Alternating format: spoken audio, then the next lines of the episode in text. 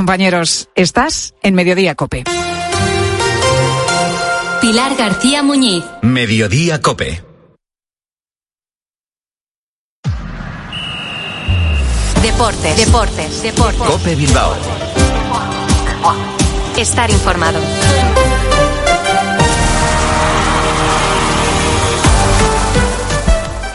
A Rachaldeón, eh, son las 3 y 25 de la tarde, un lunes más, eh, comenzamos la semana en clave rojiblanca con nuestra tertulia minuto 91 desde la tienda restaurante Ber Bilbao. Les habla y saluda José Ángel Peña Zalvidea en nombre de técnicos y redactores. Hoy es 4 de diciembre de 2023 y antes de escuchar el análisis eh, en torno a lo que sucede alrededor del Athletic de nuestros habituales comentaristas, lo que hacemos es resumirles las principales noticias del deporte vizcaíno.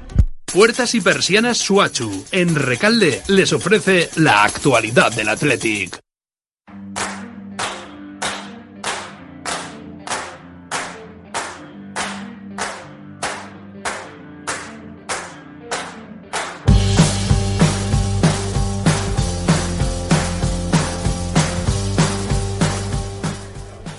Bueno, pues evidentemente, hablando del Athletic, va a haber eh, que hacerlo. Del momento dulce de los de Ernesto Valverde, cinco jornadas sin perder, once de los últimos quince puntos en juego, quintos en la clasificación con 28 puntos a tres de la Champions. Todo ello después de golear al Rayo Vallecano por 4 a 0. El próximo rival en Liga, un Granada que solo ha ganado un partido, pero de aquí al domingo, en medio, hay un paréntesis copero. Ya sabes, eh, ya saben, el jueves a partir de las 9 en el Sardinero, segunda eliminatoria contra contra el Cayón, que es antepenúltimo del Grupo 1 de Segunda Federación. Un partido que se perderán los lesionados Vesga, Dani García y Geray. Puertas y persianas Suachu. Puertas de garaje de comunidades, puertas industriales y persianas metálicas para locales comerciales. Estamos en Carretera Larrasquitu, en Recalde. Más información en puertasgarajebilbao.es. Llámenos al 944 65 39 62. Puertas Suachu.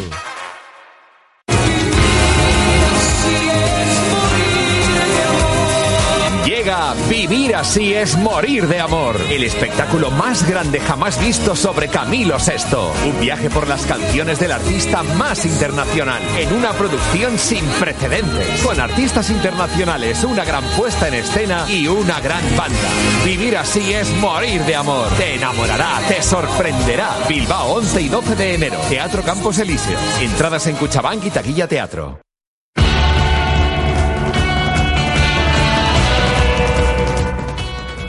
Bueno, y quien eh, sigue sin arrancar es el Amorebieta, derrota en Lezama ante el Burgos eh, por 0 a 1. La salvación eh, puede ponerse hoy a 6 puntos si el Villarreal gana. En Copa, lo siguiente para los azules es enfrentarse al Levante el miércoles. Escuchamos a Arich Mújica cuando reconocía que ayer ante el conjunto castellano no habían salido con la actitud necesaria. No hemos salido con, no sé si la intensidad, bueno, la capacidad para, para el trabajo que, que, que requería el partido de hoy. Eh, creo que nos han ganado en esas disputas, en esas caídas, en la primera parte, aunque no nos hayan generado ocasiones. Creo que, que bueno, que no hemos podido dominar tampoco, no, ni crear ocasiones en la primera parte y bueno, creo que, que hemos sido superados en ese sentido. Tampoco el River reacciona, mantiene, consigue mantener eh, su continuidad de buenos resultados en Primera Federación. Derrotan las llanas ante el Lugo. Lo siguiente, la Copa, el jueves ante el Celta, también en campo vizcaíno. Todo lo contrario de que un Bilbao Athletic en Segunda Federación lleva ya 12 victorias consecutivas. En baloncesto, los hombres de negro han roto su racha, su mala racha, donde nadie se esperaba en la cancha del Valencia, donde ganaron anoche 79-85 con una gran actuación de Panchar. El entrenador de los hombres de negro, Jaume Ponsarnau, cree que la clave estuvo en la fortaleza mental. Hemos estado sólidos, hemos vivido momentos que por pérdidas ellos han aprovechado y se han metido en el partido y cada vez dábamos una respuesta positiva. Yo creo que la clave ha sido que hoy mentalmente hemos sido consistentes, hemos encontrado con penetraciones la forma de, de estar en el partido y a momentos con acierto y, y por eso hemos ganado. Bueno, pues eh, todo esto es lo que marca de alguna manera la agenda del deporte vizcaíno, pero ya saben que los lunes lo que hacemos es eh, debatir en clave rojiblanca desde la tienda restaurante Ver Bilbao. Las tres y media, las dos y media en Canarias.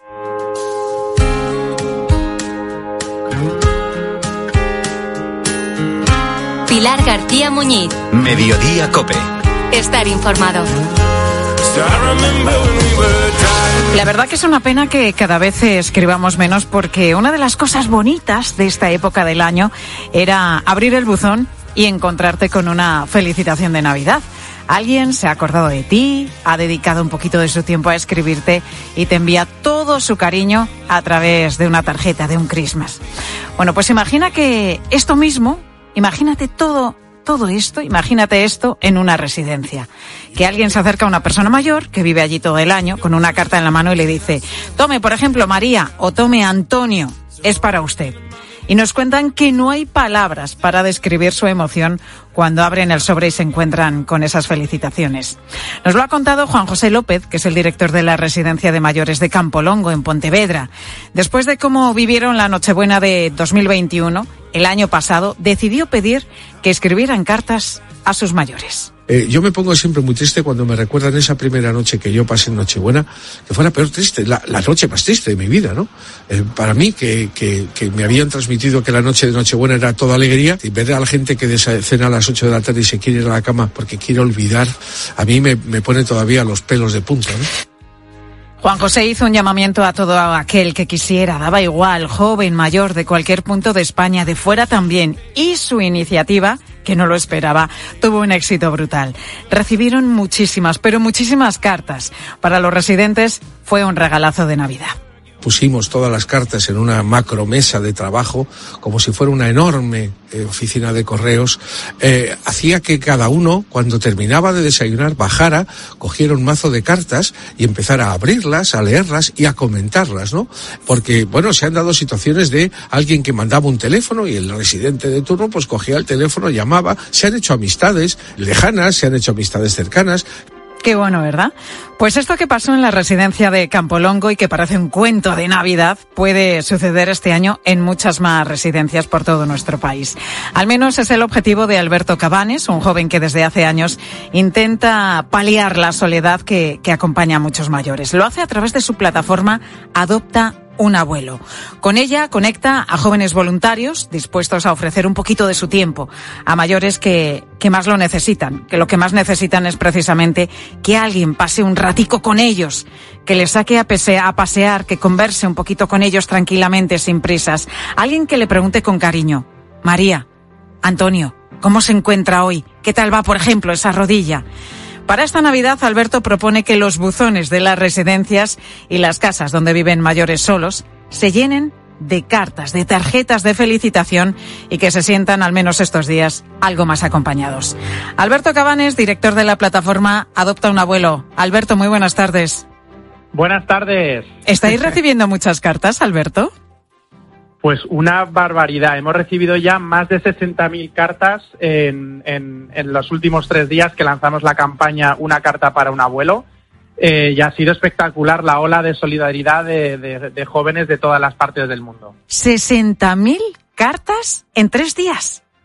60.000 cartas en tres días. De hecho, la iniciativa la pusimos en marcha en 2020 eh, y este año hemos superado ya con crecer los resultados de los últimos dos años. O sea que ha sido increíble la, el compromiso con las personas mayores de, de miles de jóvenes. Superadas las expectativas, ¿no? Claro, me imagino superadas completamente las expectativas. De hecho, el primer día que lanzamos la campaña, bueno, se colapsó la web, eh, pero bueno, rápidamente pudimos, pudimos ponerlo todo de nuevo en marcha.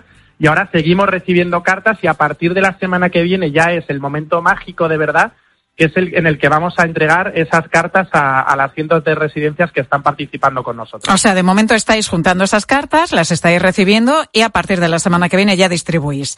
Eh, cuéntanos, nos hablabas de jóvenes además de, de, todas partes del mundo, porque te iba a preguntar que las que estáis recibiendo de quiénes son, de jóvenes, de, de personas más mayores, de, de dónde te, te, os están escribiendo también. Bueno, hay, hay un poco de todo. Tenemos desde colegios que clases enteras de primaria y secundaria nos están enviando sus cartas, que además esas son las más emocionantes porque ves dibujos de niños que son preciosos, ¿no? Y luego también pues tenemos de universitarios y luego también pues eh, gente un poquito más mayor. Y luego eh, nosotros en nuestra plataforma tenemos un mapa donde estamos viendo en tiempo real de dónde vienen las cartas y han llegado ya de más de 18 países, principalmente Latinoamérica, con lo cual nosotros ya no solo conectamos generaciones, sino que también conectamos culturas. Ahora te voy a preguntar dónde tenemos que mandar esas cartas si queremos escribir una de ellas, pero eh, cuando participamos en esta iniciativa, ¿sabemos eh, eh, para quién va a ir esa carta o, al menos la ciudad, la residencia donde va a estar el destinatario o no conocemos nada de esa persona? Sí, sí, este año eh, nosotros hemos desarrollado la tecnología y entonces en nuestra base de datos que tenemos miles de personas mayores, tú cuando te metes en la web te va a salir la foto de la persona, el nombre y dónde está. Entonces te puede tocar pues un abuelo de Valencia o una abuela de Asturias, entonces puedes dirigir esa carta para que sea totalmente personalizada. O sea que ahora sí que se sabe un poquito más, ¿no? Entonces, bueno, pues es una carta eh, más, eh, más cercana todavía, más próxima, ¿no? Y más eh, personalizada, como dices. Eh, Alberto, tú llevas años viendo cómo son las navidades de, de muchos mayores. Me imagino que conocerás historias de todo tipo, claro.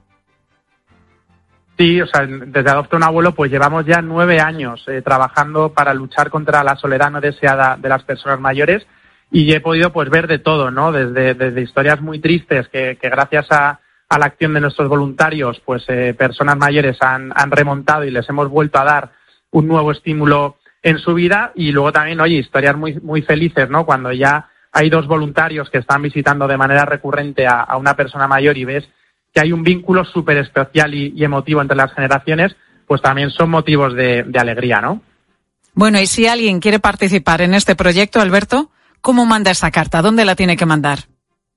Pues es muy sencillo participar. Tienen que meterse en la web una carta para un abuelo.org y habrá un gran botón que pone escribir mi carta. Es simplemente redactar un mensaje de cariño y de ánimo para estas personas mayores, le dan enviar y nuestro equipo se encargará de entregar cada una de esas cartas a sus destinatarios antes del 24 de diciembre. El objetivo es ese, ¿no? Eh, que la carta, lógicamente, llegue para la Nochebuena, esta felicitación de Navidad. ¿Tú te acuerdas, Alberto, cuando mandábamos Christmas? Es que ya no los mandamos casi.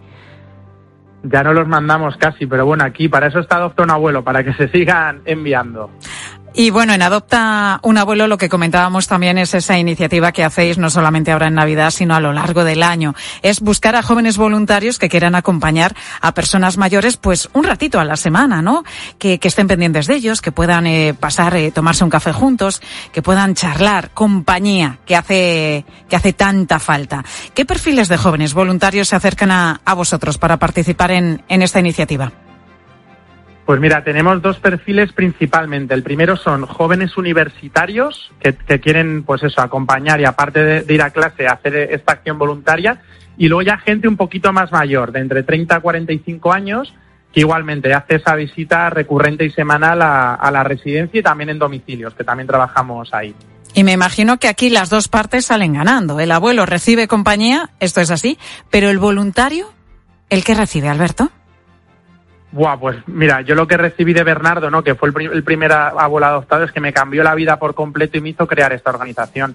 Yo siempre lo digo, que las personas mayores reciben mucho, porque es verdad que les devolvemos esa parte de socialización y de cariño y acercarles pues a, a las nuevas tecnologías y volver a tomarse un café en la plaza, ¿no? Pero vamos, esto te lo digo, cada vez que vamos a la residencia es que es emocionante cómo salimos todos los voluntarios con el corazón lleno de alegría y con ganas de seguir aportando nuestro granito de arena a, las personas mayores. Y la verdad que no hay nada más fácil, más sencillo y más barato también ¿eh? que regalar compañía. Hace falta mucho mucha falta. Y no solamente ahora en Navidad, sino también el resto del año y lo podemos hacer a través de esta plataforma Adopta un Abuelo.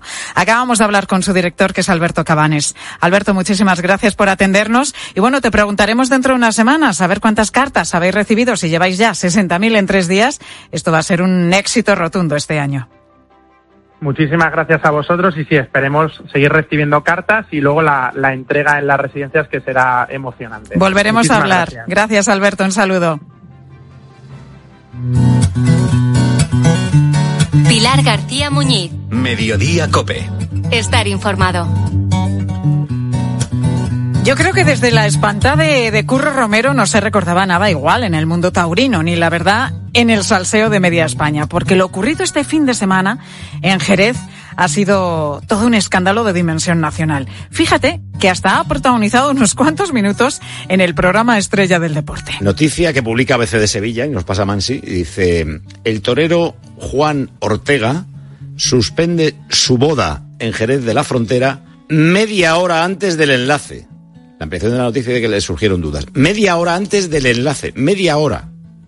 ¿Qué habrá pasado? Sí, Jesús Bayort, que es quien firma, cuenta eso, que es al propio torero al que le entraron dudas, que la novia ya se estaba vistiendo, que la gente ya estaba en la iglesia. Ayer hubo preboda. Que ayer dicho, hubo ¿no? preboda, donde estuvieron los dos novios con amigos y familia y demás. No, no es un niño, ¿eh? tiene 33 años. Bueno, un poco niño. Pues puede ser. La Vamos no- a seguir esta historia. De La novia era cardióloga. Pues así, así daban la noticia este sábado nuestros, eh, bueno, Paco González, le has eh, conocido, y nuestros compañeros de tiempo de juego, y así fue. El torero Juan Ortega decidió hacerse un Julia Roberts en novia a la fuga, novio a la fuga, novio, novio, a la fuga en este caso, y decir que por motivos personales, pues que no se casaba. Y todo minutos antes de que se celebrase esa boda con su novia, con la que llevaba más de 10 años juntos, y dos de convivencia, la cardióloga Carmen Ote. Tengo un íntimo amigo que estaba invitado, no lo sabía yo, a la boda suspendida a media hora antes de celebrarse de Jerez de la Frontera, del torero Juan Ortega. Estaba ahí, apagado la noche hotel y tal. Y... Eh, dice que se estaba poniendo el traje para irse. ¿Cuál es la, el motivo de la suspensión que me lo perdió? Dudas, dice la información de ABC de Sevilla. Y le han entrado dudas a él, decisión de él. Y me pone, anoche estuvimos juntos en la preboda hasta las 12 de la noche bailando. Los compañeros de tiempo de juego que lo fueron contando, bueno, como si fuese un partido de fútbol, minuto y resultado prácticamente. Te voy a dar una cifra, 500 invitados, algunos de ellos muy conocidos como los toreros Curro Romero, Morante de la Puebla y los presentadores Nuria Roca y Juan del Val, que ayer mismo en televisión contaban cómo se enteraron. Eh, la boda era, a las 12, más o menos sobre las 11. Yo empezaba a, a prepararme el traje, como todo el mundo, algunos invitados. Entonces ya me llamaron. Él avisó a cinco o seis personas muy próximas que más o menos repartieron las llamadas para avisar a alguna gente que venía de Sevilla, que ya evidentemente mucha Vale, gente pero ¿qué os dicen? ¿Qué ha pasado? Nos dicen que Juan tiene eh, dudas que, y que no quiere terminar de dar ese paso hacia adelante. Así lo contaban ayer en el programa La Roca de la Sexta. Sofía Buena, muy buenas tardes. ¿Qué tal, Pilar? Buenas tardes. Lo que media España se está preguntando es si no hubo en esos 10 años de relación tiempo para mostrar esas dudas y no minutos antes de una boda en la que los invitados estaban ya, como quien dicen, en la iglesia y la novia lista. Literalmente en la, en la iglesia. Hay una expresión taurina que dice, le vio los cuernos al toro, ¿no? Pues en este caso es lo que le, entró miedo, por lo visto, porque los invitados se enteraron a las 11 de la mañana, pero algunos de ellos, los primeros, avisar a 500 lleva un tiempo y hubo algunos que, como decía nuestro compañero Paco González, se enteraron media hora antes de la boda. Todos les pilló arreglados en la iglesia, a punto de salir. A la propia novia, la noticia en cuestión también le pilló arreglándose en el día en el que iba a ser más importante de su vida. Ella está destrozada, No así lo ha trasladado la familia, No es lógico y normal, no entiende nada porque se ha dicho, y es así, que el viernes se fueron de preboda, estuvieron celebrándolo y allí nada, ni nadie vio Es que imagínate extraño. el shock que te estás arreglando en el día, posiblemente uno de los días más importantes, más bonitos, más ilusionante de tu vida, y te enteras de esta noticia. Es que para, es para matarlo directamente. Para matarlo, bastante poco está la pobre. Bueno, el caso es que más allá de la gran eh, perjudicada en todo esto, que insistimos es la novia, por supuesto, había 500 invitados arreglados de boda, ¿eh? todos maqueados, arreglados para Esas la ocasión, pamelas. esas pamelas, eh, que se quedaron sin ceremonia y sin banquete, pasadas las 12 del mediodía. ¿Qué se dice en Jerez? ¿Dónde se fue toda esta gente a comer? Porque me imagino que tendrían que comer en algún lado, claro. Me dicen textualmente, Pilar, los hosteleros, como no fueran a un McDonald's, comer en Jerez no comieron. Están todos bastante afectados. El problema en Jerez es que todos los bares estaban a rebosar porque ha dado comienzo la temporada navideña de zambombas y este sábado se celebraban las mil zambombas. Traducción. Todos los bares y restaurantes llenos, todas las calles, era imposible conseguir una mesa para comer o un sitio en el que quedarse y tapear. ¿Qué cuentan los hosteleros? Pues que están muy afectados. De hecho, ninguno quiere hablar de, manera pública porque ella es de Jerez, la familia también, y no entienden que un muchacho decida anular una boda unos minutos antes, dejando a todo el mundo colgado, incluido la bodega González Díaz, donde se iba a celebrar esa boda, a la que le deben, según distintas fuentes, unos 70.000 euros. Los camareros, por cierto, han cobrado y así nos lo han transmitido porque ha sido la bodega quien les ha pagado, no porque todavía esa factura la hayan pagado los novios. Esta decisión, la decisión de Juan Ortega de dejar plantada a su prometida el día de su boda, una hora antes del enlace, ha dejado pendiente esa factura de 70.000 euros. La pregunta que nos hacemos es, ¿quién tiene que pagarla? Antonio de María es presidente de la patronal de hostelería de Cádiz. Antonio, muy buenas tardes. Hola, buenas tardes. ¿Quién tiene que correr con los gastos cuando se cancela un banquete? En el caso que nos ocupa Antonio y con tan poquito tiempo, me imagino que los propios novios, claro. Pues mira, es un caso atípico, porque cuando se va a celebrar una boda, ya está cobrado de antemano. En este caso puede ser que porque haya conocimiento de los novios con la empresa o que la empresa por alguna razón haya decidido cobrar después del servicio, pero en el sector cuando se contrata una boda eh, se hace un depósito, cada uno tiene eh, una cantidad prevista y una vez que se hace la prueba del menú, a partir de ahí, pues prácticamente el 50% tienen que abonarlo ya. Y mm, unos 15 días antes de celebrarse la boda tienen que abonar el otro 50%. Ese es, digamos, el modus operandi de los catering. Es decir, que esta este boda estaba ya pagada. Los 70.000 euros están abonados. Yo creo, yo creo que era lo correcto que se hubiera cobrado antes, pero si se dice que está pendiente, es señal de que no lo abonaron, pero creo que por un tratamiento especial, no porque sea lo normal. Vale, porque lo normal, lo que nos estás contando, Antonio, es que el 50% cuando se prueba y cuando se, ha- se reserva, se hace ya la reserva el día y la hora, y luego poquitos días antes, 15 días antes así de, de, de la comida, de la cena, de la boda en cuestión, es cuando se paga la otra mitad. Pero Claro, se, se dice la gente que va a ir, porque ya más o menos se tiene las listas preparadas y todo, y entonces, mira, pues vamos a ser tantas personas, se hace la factura y se paga eh, al 100%. todo esto está regulado en un contrato, Antonio, me imagino. Sí, previamente a, a la contratación, porque además hay bodas que lo habitual es que contraten de un año para otro, ¿no? Y hay que, en algunos casos, hay que pagar dos cosas. Una es el local donde se va a celebrar, que en este caso, al ser González Vía, es propio, y luego quién va a dar el servicio, que es el catering. En este caso también es propio de, de González Vía. Pero si no tienes que pagar por dos lados. Y el que contrata mm, el local es eh, el hostelero y por lo tanto tiene ya que pagar también el local. No se entendería que luego llegaran a anular y si son fechas en las que se podían haber celebrado, no solo esa, sino alguna otra que ha habido que rechazar por el hecho de que ya estaba cogido, de que se encuentren pues que al final no se hace el servicio, ¿no? ¿Hay algún tipo de seguro para imprevistos? Porque como nos estás contando, bueno, pues le- los novios con un año de antelación o más, incluso, ¿no? Llegan a reservar eh, fecha en un local eh, determinado. Y claro, en todo este tiempo pueden pasar muchas cosas. eh, pues una enfermedad o algún imprevisto de última hora o incluso que uno de los dos contrayentes se eche para atrás, eso sí, eh, un poquito antes de lo que ha pasado en la boda de este fin de semana. ¿Hay seguro de cancelación?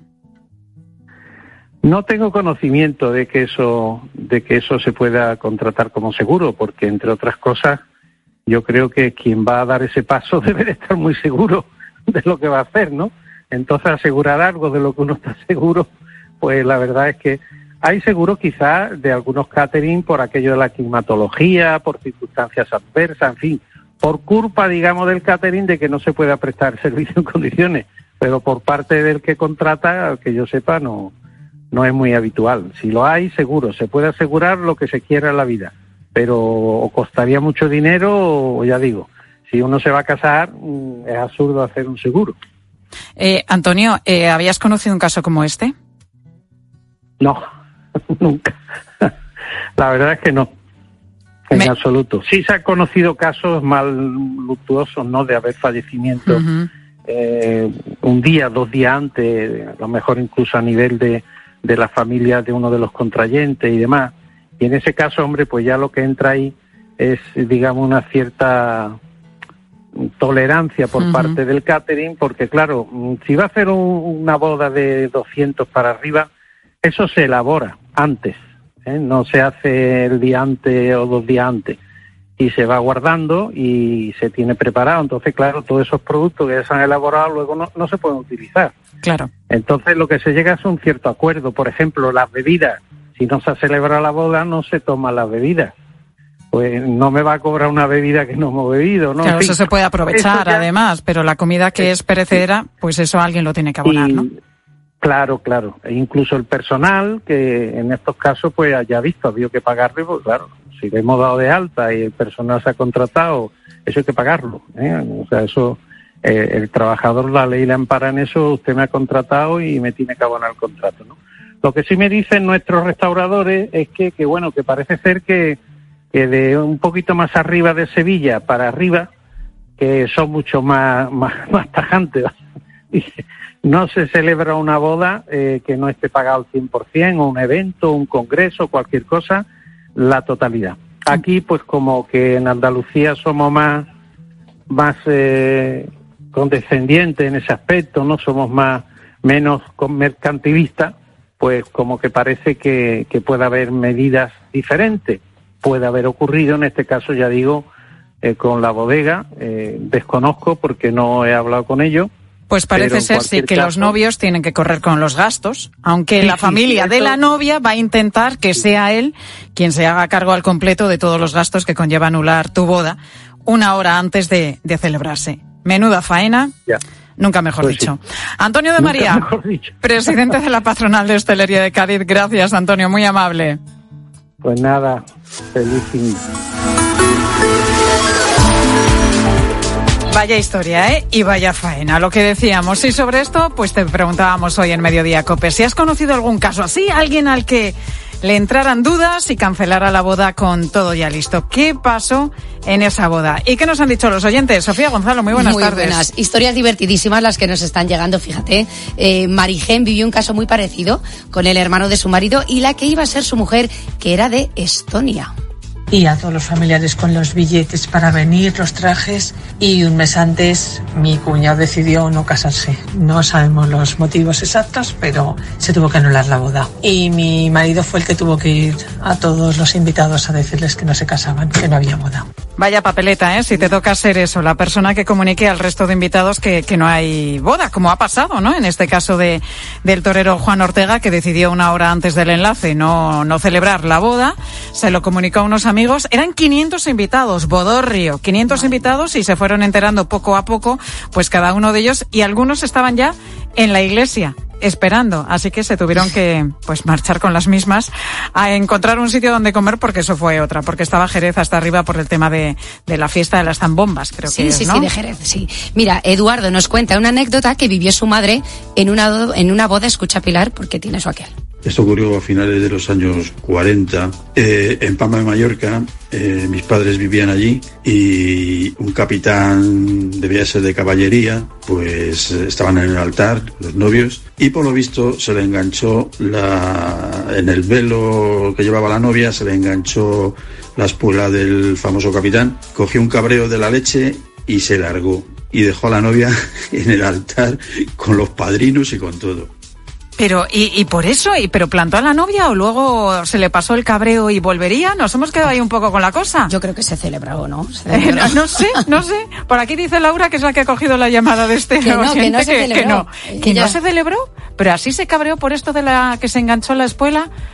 En fin, bueno, Madre preguntábamos también pues por cancelaciones de bodas y anécdotas en bodas que, que, que las hay y muy variopintas además.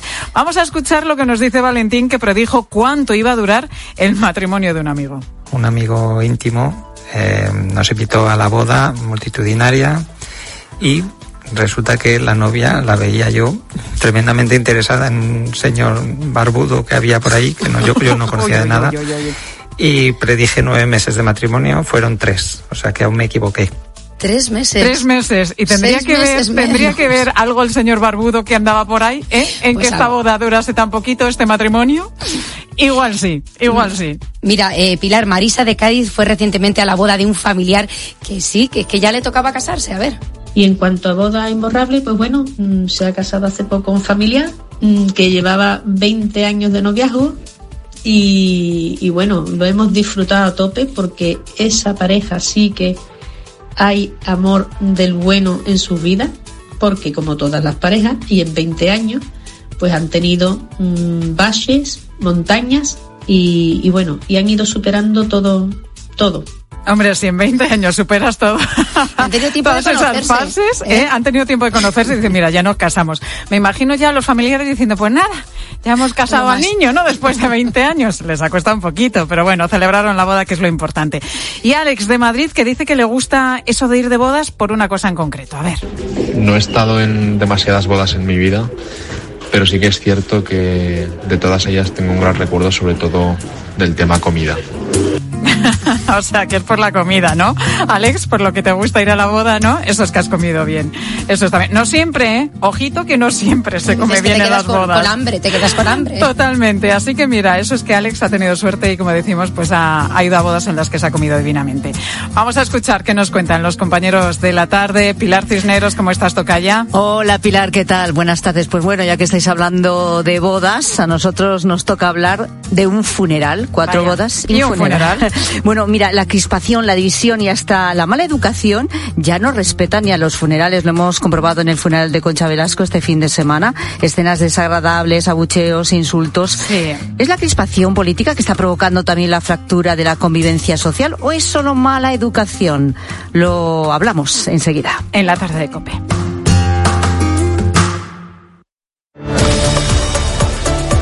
Pilar García Muñiz. Mediodía Cope. Estar informado. Solo Juanma Castaño consigue que te acuestes cada día sabiendo todo lo que pasa en el deporte. Si Xavi está tan tranquilo como parece en las ruedas de prensa. Al menos ha querido transmitir seguridad, confianza. Es cierto que le han afectado algunas críticas. No ha sentado nada bien la fotografía que difundió ayer el club, esa fotografía entre Laporta y Rafa Márquez en el De vestuario. lunes a viernes de once y media de la noche a una y media de la madrugada, el partidazo de Cope. El número uno del deporte. Para que estas navidades puedas cerrar la puerta de tu casa con total tranquilidad, Línea Directa ofrece el mes de puertas abiertas. Te bajamos hasta un 25% el precio de tu seguro de hogar, el único con cobertura completa de principio a fin por ocupación ilegal de tu vivienda. No dejes escapar esta oportunidad y cámbiate antes de que sea demasiado tarde. Ven directo a lineadirecta.com o llama al 917-700-700. El valor de ser directo. Su alarma de Securitas Direct ha sido desconectada. Anda, si te has puesto alarma, ¿qué tal? La verdad que muy contenta. Como me paso casi todo el día fuera de casa trabajando, así me quedo mucho más tranquila. Si llego a saber antes lo que cuesta, me la hubiera puesto antes. Protege tu hogar frente a robos y ocupaciones con la alarma de Securitas Direct. Llama ahora al 900-666-777. En busca del Nirvana. Un viaje por todo Nepal. Convivencia, juegos, conflicto, traiciones, alianzas y mucho, mucho amor.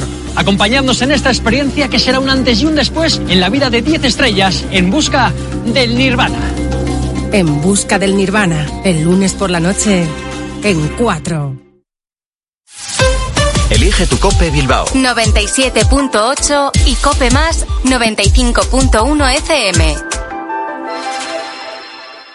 Gracias a Cope Bilbao y Miel Valdexálima podrás conseguir una fantástica cesta de Navidad. Escríbenos un correo a bilbao.cope.es y respóndenos a esta sencilla cuestión. ¿En qué zona están ubicadas las colmenas de miel Valdexálima? Entre todos los acertantes sortearemos esa cesta de Navidad que también incluirá los productos estrella de miel Valdexálima. Apicultura sostenible. Recuerda bilbao.cope.es.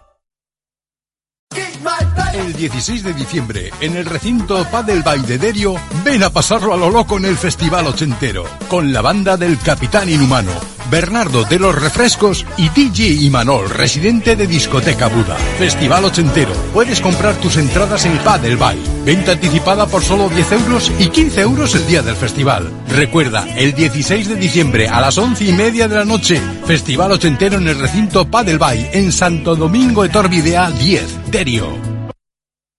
Si vas a cambiar tu bañera, Nunca es tarde si la ducha es buena. Y si hablamos de duchas, ducha ya. En unas horas y sin incómodas obras, ganarás en seguridad, confort, espacio, estética y con total garantía. Fueron los primeros y siguen siendo los mejores. Decídete por ducha ya. Llámales para informarte. 946 440304 o entra en duchaya.com. El asombroso Gran Circo Acrobático de China llega al Teatro Arriaga, una compañía única en el mundo con más de 30 artistas en escena, incluyendo a medallistas olímpicos y a algunos artistas procedentes del Circo del Sol. Su increíble espectáculo es un deleite para los cinco sentidos. Del 8 al 10 de diciembre en el Teatro Arriaga. Compra tus entradas en la taquilla o en la web del teatro.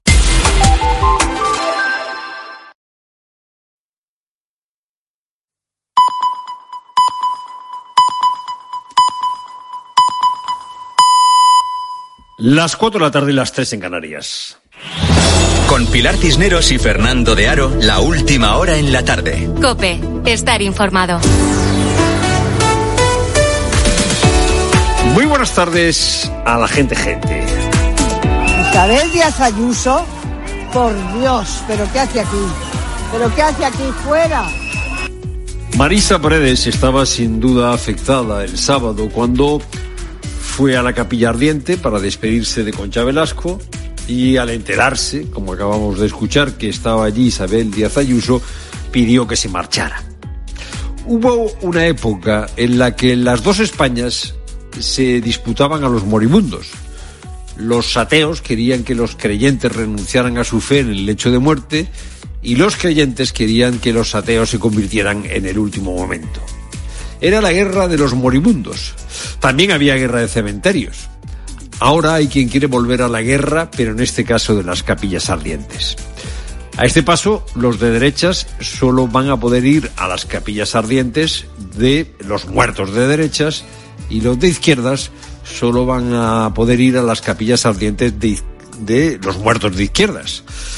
Los muertos juzgan a los vivos. No porque la muerte juzgue a la vida, sino porque la muerte pone en justa proporción el valor de muchas cosas. La perspectiva de lo eterno aclara lo cotidiano. Si solo unos u otros pueden ir a las capillas ardientes de la gente de su bando, es que el cielo es de izquierdas o el cielo es de derechas. No sé qué va a ser con los que no tienen cielo de centro. Pues eso de que el cielo es de izquierdas o el cielo es de derechas es literalmente falso. El cielo está en el día a día y es para los de izquierda, para los de derechas y para los del centro.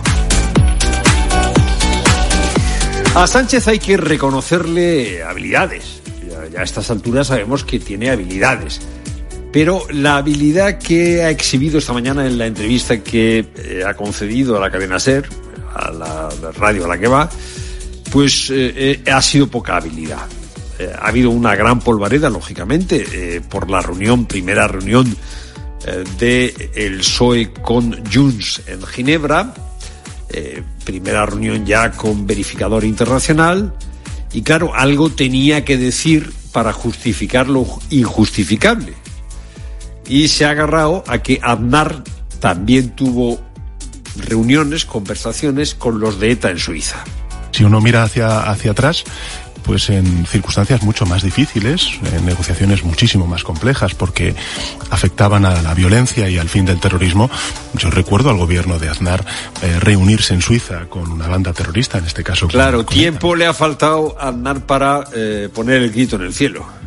Es que no se puede arrastrar más a un país Digo, digo, por el fango, esto no es política, esto no es nada parecido a la política.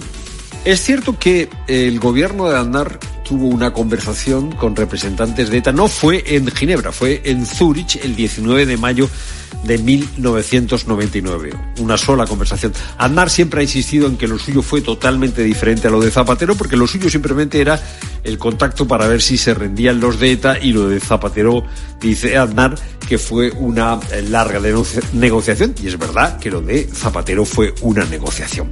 En cualquier caso, se pueden hacer todas las diferencias y conviene hacerlas entre lo de Aznar y Zapatero. Pero lo que es evidente es que lo que está haciendo Sánchez no tiene que ver ni por asomo ni con lo que hizo Aznar ni lo que ni con lo que hizo Zapatero, porque lo que está haciendo Sánchez en Ginebra es mantener, negociar el apoyo a su gobierno.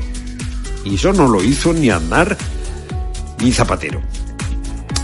Ha salido Josep Ríos muy escandalizado porque el PP haya criticado que el mediador sea un salvadoreño, Francisco Galindo Vélez.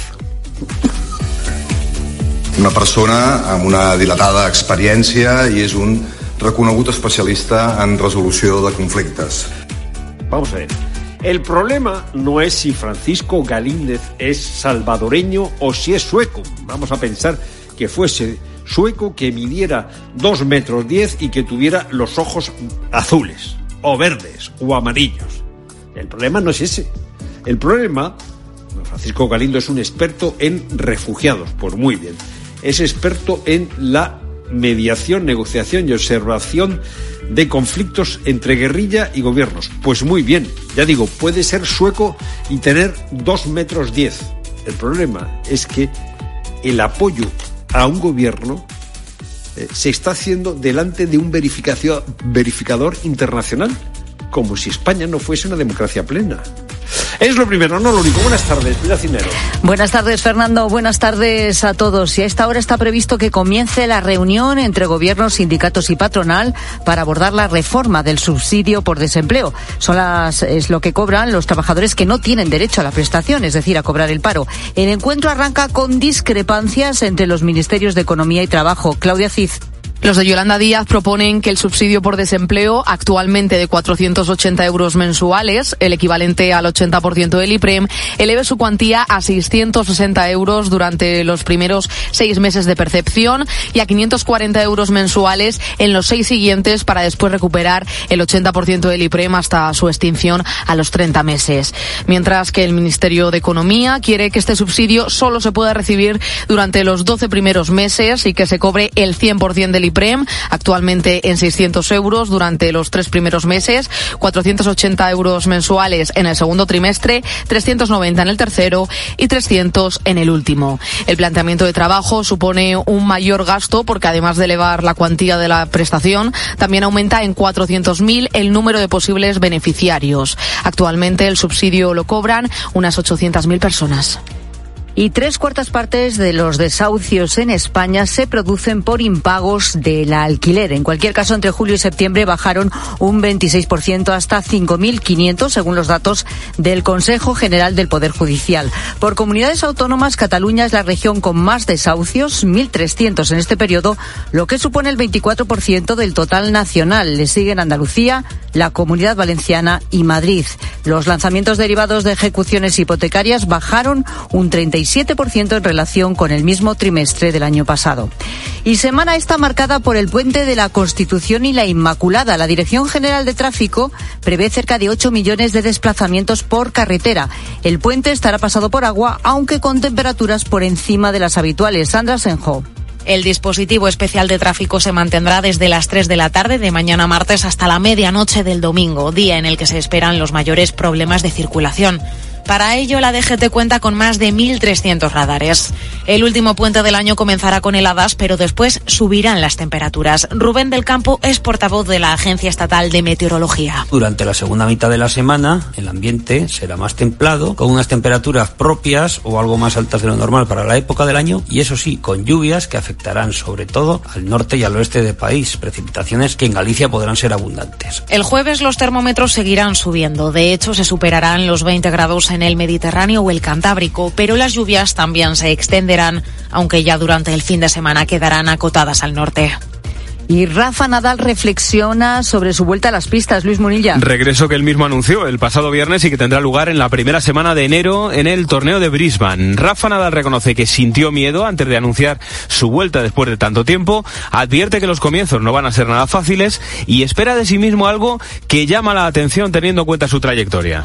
Tener la capacidad de no exigirme lo que me he exigido durante toda mi carrera, de aceptar que las cosas van a ser muy difíciles el comienzo y darme el tiempo necesario y perdonarme que las cosas vayan mal al comienzo, que es una posibilidad muy grande. Creo que estoy preparado y confío y espero que las cosas vayan bien y que me dé la oportunidad de poder disfrutar en la pista Del fútbol, en el Barcelona Ter Stegen valora pasar por el quirófano e Íñigo Martínez tiene para un mes de baja por lesión muscular. En el Real Madrid, Carvajal va a estar también tres, cuatro semanas de baja por una lesión en el sóleo y hoy Jude Bellingham recibe en Turín el trofeo Golden Boy al mejor jugador europeo menor de 21 años. Y además en la Liga, la jornada se cierra hoy con el partido Celta-Cádiz a las 9 en tiempo de juego para Cope Más. Es tiempo ya para la información de tu cope más cercana. Pilar Cisneros y Fernando de Aro. La tarde. Cope Euskadi. Arracha León, ¿qué tal? Muy buenas tardes, aunque no lo están siendo demasiado, ¿eh? por lo menos en lo que se refiere al tiempo. El viento va a cambiar todavía más al norte, va a soplar con fuerza y se espera que entre más nubosidad y sobre todo lluvia que afectará especialmente a la mitad norte. Mañana tendremos una nueva jornada fresca y gris. Desde primera hora, cielos muy cubiertos y lluvia sobre todo en la vertiente cantábrica con las temperaturas, atención, que no van a pasar de los 10 grados de máxima en buena parte del territorio, sobre todo del interior. Te cuento también que SEA Empresas Alavesas ha renovado con el grupo ASE su colaboración para la compra agrupada de energía y garantizar así a las empresas el gas y la electricidad al mejor precio hasta el año 2026.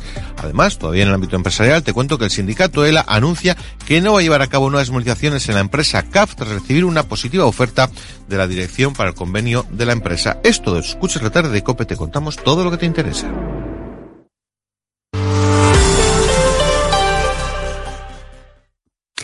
Eran aproximadamente las dos de la tarde del sábado cuando el féretro de Concha Velasco llegaba al Teatro de la Latina.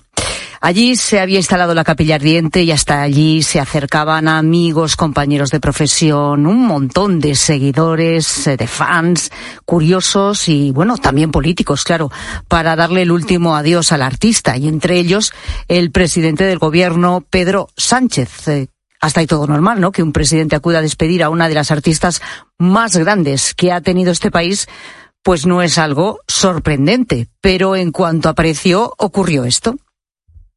Lamentablemente no, no me dejan algunos intolerantes el poder, el poder hacer una declaración tranquilo.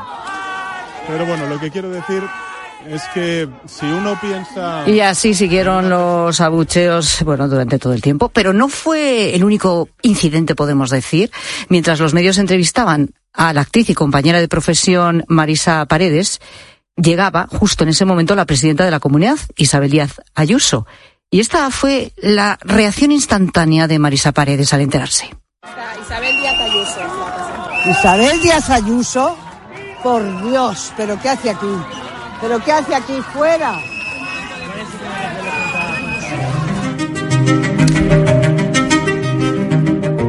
Así que al final eh, los incidentes, los abucheos, en algunos casos los insultos, en este caso a los políticos, pero no fueron los únicos, ¿eh?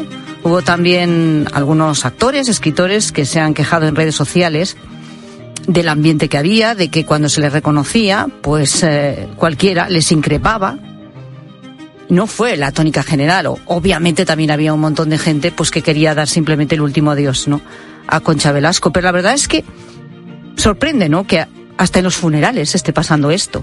Y una se pregunta, ¿es la crispación política que vivimos la que está llevando también a esta fractura de la convivencia social? ¿O esto es mucho decir y simplemente estamos ante una sublimación de la mala educación, del mal gusto, de la vulgaridad, en el que ya no se respeta ni siquiera en, un acto donde habitualmente, ¿verdad?, todo pues era mucho más contenido como eran los, los funerales o una capilla ardiente.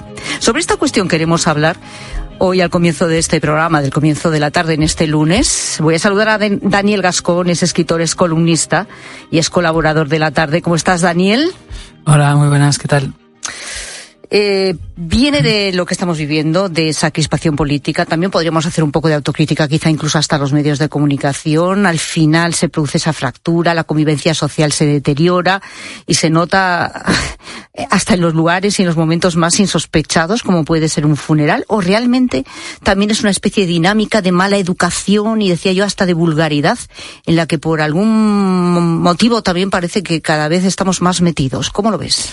Pues eh, seguramente hay un poco de las dos cosas, ¿no? De, de esa, ese sectarismo y también esa pues pérdida de la, de la mala educación, porque a veces parece que expresar mi opinión es más importante que cualquier otra cosa, que dices, bueno, pues no siempre, ¿no? Aunque pues me caiga mal eh, quien sea, ¿no? El presidente del gobierno o la presidenta de la Comunidad de Madrid, pues a lo mejor este no es el sitio porque estamos estamos eh, pues despidiéndonos de una persona y, estamos en otro en, otro momento no aparte de que yo no no me gustan en general los los abucheos en, creo que hay otras formas de hacerlo no pero creo que particularmente en ese momento menos eh, además por esa cosa que tiene la la muerte no que que, que algo que tiene es que, que muestra que a veces muchas de las cosas que mucha importancia son transitorias, ¿no? Y son menos importantes, ¿no? Y que, que dices, pues que cómo, cómo nos, nos iguala a todos, ¿no? Como siempre se ha sabido, dices, pues